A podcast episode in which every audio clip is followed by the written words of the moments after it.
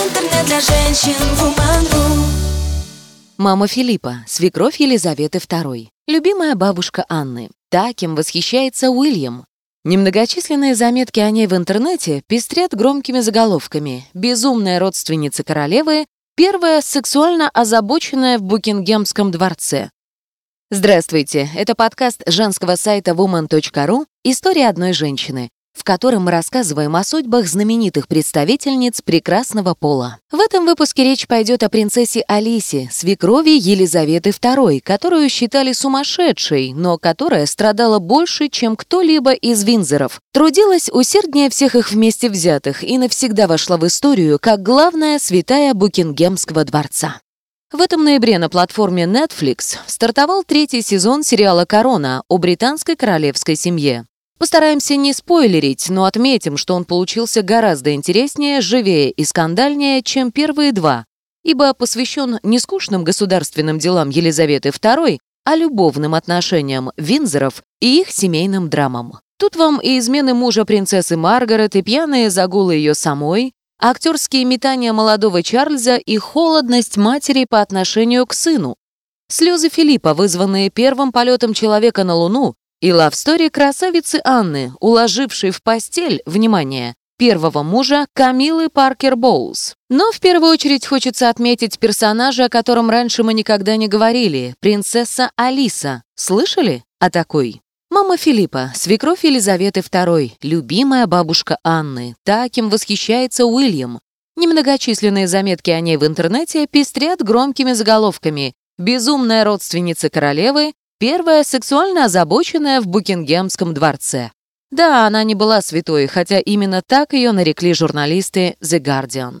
В 1967 году она дала им интервью, начинавшееся со слов «Я родилась в Винзорском замке. Королева Виктория присутствовала при моем рождении, но все считали меня умственно отсталой и отправили в лечебницу, психиатрическую. Меня лечил там сам Зигмунд Фрейд, он был недобрым человеком. Представляете, какая была сенсация, прогремевшая с первой полосы самой главной газеты того времени? Да уж, эта совершенно фантастическая женщина дала прикурить скучным жителям Букингема и жгла так, что дым стоял коромыслом. В прямом смысле этого слова. Курила она много и до последнего своего вздоха, 5 декабря 1969 года. Алиса Баттенберг появилась на свет 25 февраля 1885 года. Как мы уже знаем, при ее рождении присутствовала сама королева Виктория, которая приходилась ей прабабушкой. 66-летняя на тот момент правительница обожала свою кроху-правнучку и одной из первых обратила внимание на ее странности. Девочка плохо реагировала на слова окружающих и сама заговорила поздно и так невнятно, что тут же была отправлена к придворному врачу. Диагноз поставили неутешительный, слабослышащая, почти глухая. Горевать не стали, а стали действовать. Благодаря упорству родных Алиса научилась читать по губам и весьма внятно говорить на немецком, английском, французском, а впоследствии и греческом языках. Жаль, что в этом списке не оказалось русского, ведь в детстве принцесса нередко наведывалась в Россию, посещая своих любимых родственников, наше знаменитое семейство Романовых. Особо близкие отношения у нее сложились с тетушкой Эллой, Елизаветой Федоровной, супругой великого князя Сергея Александровича, и тетушкой Алекс, Александрой Федоровной, женой императора Николая II. Алиса активно выходила в свет, от ухажеров не было отбоя. В 1902 году она была приглашена на коронацию Эдуарда VII, прадедушки Елизаветы II, где и познакомилась с греческим принцем Андреем. Высокий статный красавец со светлыми волосами и серо-зелеными глазами был одним из самых завидных женихов на том мероприятии. Наша героиня была ему под стать, тоже голубых кровей, хороша собой, весела, учтива, Обожала танцевать, хоть и плохо слышала. Это была любовь с первого взгляда. Со свадьбой тянуть не стали и поженились 6 октября 1903 года. Ей было 18, ему 21.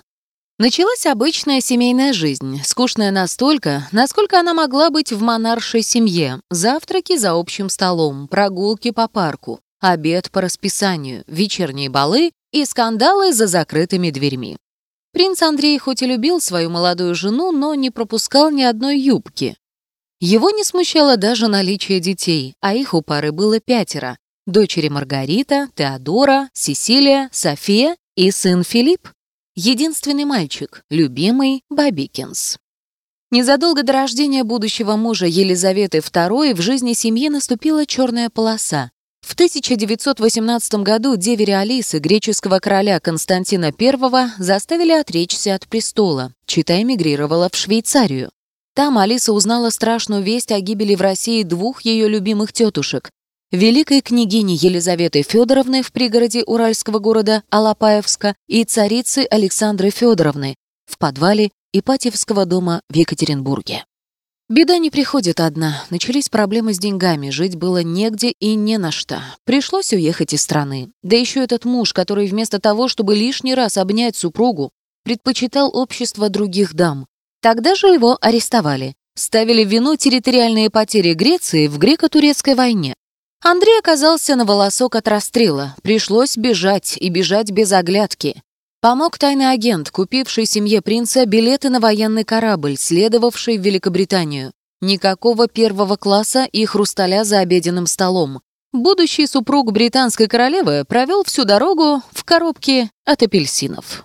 В Англии они не задержались. Жители провинциального Дувра, где обосновалось семейство, чего-то не взлюбили незваных гостей. Пришлось вновь паковать чемоданы и отправляться в путь, на этот раз курс держали на Францию, где их ждала Мари Бонапарт. Об этой мадам стоило бы рассказать отдельно.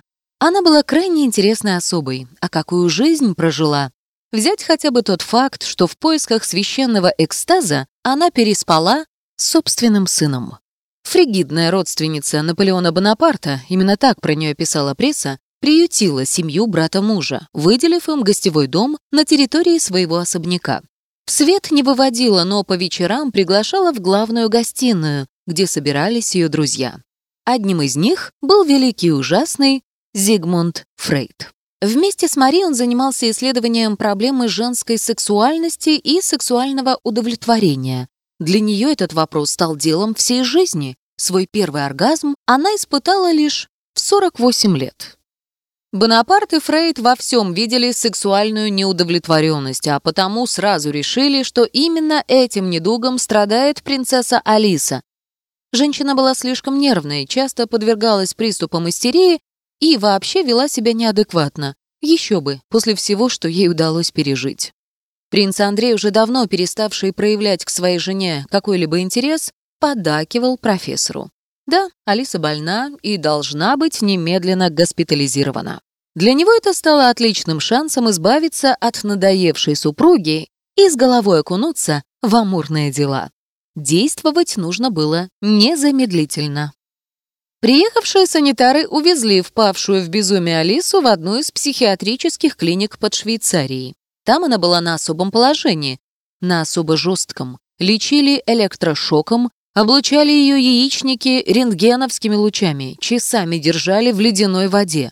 Все для того, чтобы вызвать менопаузу и снизить либидо.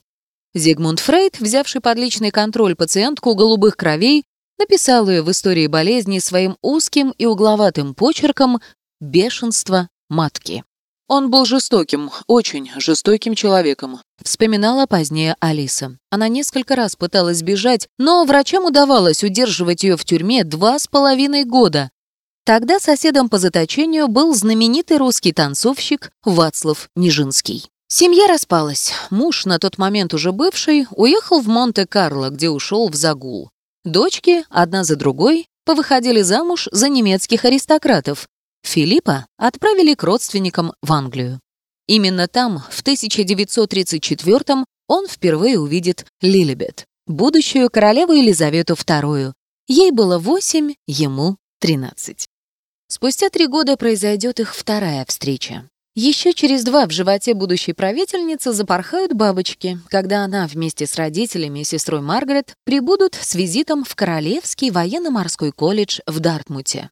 18-летний красавец-кадет Филипп Маунтбеттен будет сопровождать их во время экскурсии по зданию и покорит 13-летнюю Елизавету своими голубыми глазами, высоким ростом и незаурядным чувством юмора. Так четвероюродные брат и сестра влюбились друг в друга, чтобы через 8 лет стать мужем и женой. Мама будущего герцога Эдинбургского к тому времени смогла сбежать из психбольницы и поселилась в Афинах, где жила в скудно обставленной двухкомнатной квартире и работала в местном отделении Красного Креста. Свадьба единственного сына стала последним мероприятием в ее жизни, на котором она появилась в вечернем наряде. Оставшиеся 22 года своей жизни она будет ходить в сером монашеском платье и платке. Родители невесты были категорически против этого брака. Они еще могли закрыть глаза на нищенское положение будущего зятя, но нервное заболевание его матери считали настоящим позором. Где это видано, чтобы в королевской семье появилась сумасшедшая, да еще и озабоченная? Тогда еще никто не знал, что повторные исследования опровергли диагноз Фрейда. Алиса была совершенно здоровой и не испытывала никаких психологических или иных проблем. Когда дело дошло до помолвки, у 26-летнего Филиппа возникла затруднительная ситуация. С каким кольцом делать предложение? Невеста из самого высшего общества, поэтому и украшение должно быть соответствующим. Но где взять на него деньги? На помощь пришла Алиса, вручившая сыну сохраненную бриллиантовую тиару, из которой сделали браслет и кольцо. С ним Елизавета II не расстается вот уже 72 года. От себя лично Алиса преподнесла невестке меандровую тиару. Драгоценный аксессуар был подарен ей на свадьбу с Андреем Греческим 6 октября 1903 года.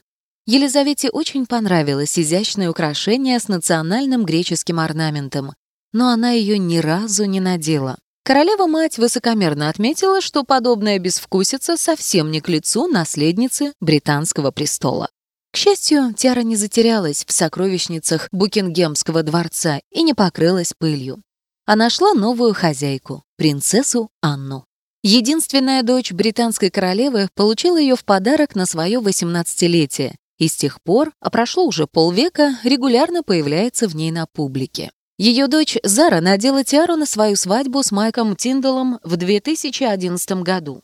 Дедушка Филипп был очень доволен таким жестом.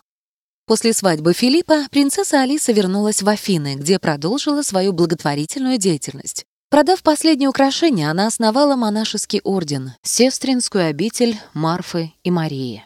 Все эти годы принцесса по ошибке, признанная невменяемой, оставалась в полном сознании и адекватности. Правда, физически была сильно слаба. Всю еду, которую ей посылали родственники, она отдавала нуждающимся, оставляя себе лишь крохи. Алиса продолжала очень много курить и не отказывалась от порции столового вина за ужином. В 1967 в Греции произошел военный переворот. Оставаться там жить было крайне опасно. Первой и, возможно, единственной, кто забеспокоился о судьбе Алисы, стала ее невестка. Елизавета II отправила своего секретаря в Афины, чтобы он лично доставил принцессу во дворец. Ее поселили на верхнем этаже в небольшой комнате, из которой она практически не выходила. Чаще всех к Алисе заглядывала 17-летняя Анна, которая с упоением слушала рассказы бабушки и под шумок стреляла у нее сигареты. Филипп появлялся в покоях матери гораздо реже, чем мог бы. Герцогу Эдинбургскому было стыдно перед родительницей за то, что он, поверив отцу, тоже считал ее полубезумной. К счастью, он успел попросить прощения у мамы, а в ответ услышал. Это я должна извиниться перед тобой, Бабикинс. Принцесса Алиса умерла 5 декабря 1969 года. Как она и просила, ее похоронили в церкви Святой Марии Магдалины в Иерусалиме. Именно туда 28 июня 2018 приезжал принц Уильям. При жизни незнакомый со своей прабабушкой герцог Кембриджский, сжимая в руке букет полевых цветов, произнес ее история – предмет большой гордости для всей моей семьи. Читайте больше интересных материалов на сайте woman.ru. Интернет для женщин woman.ru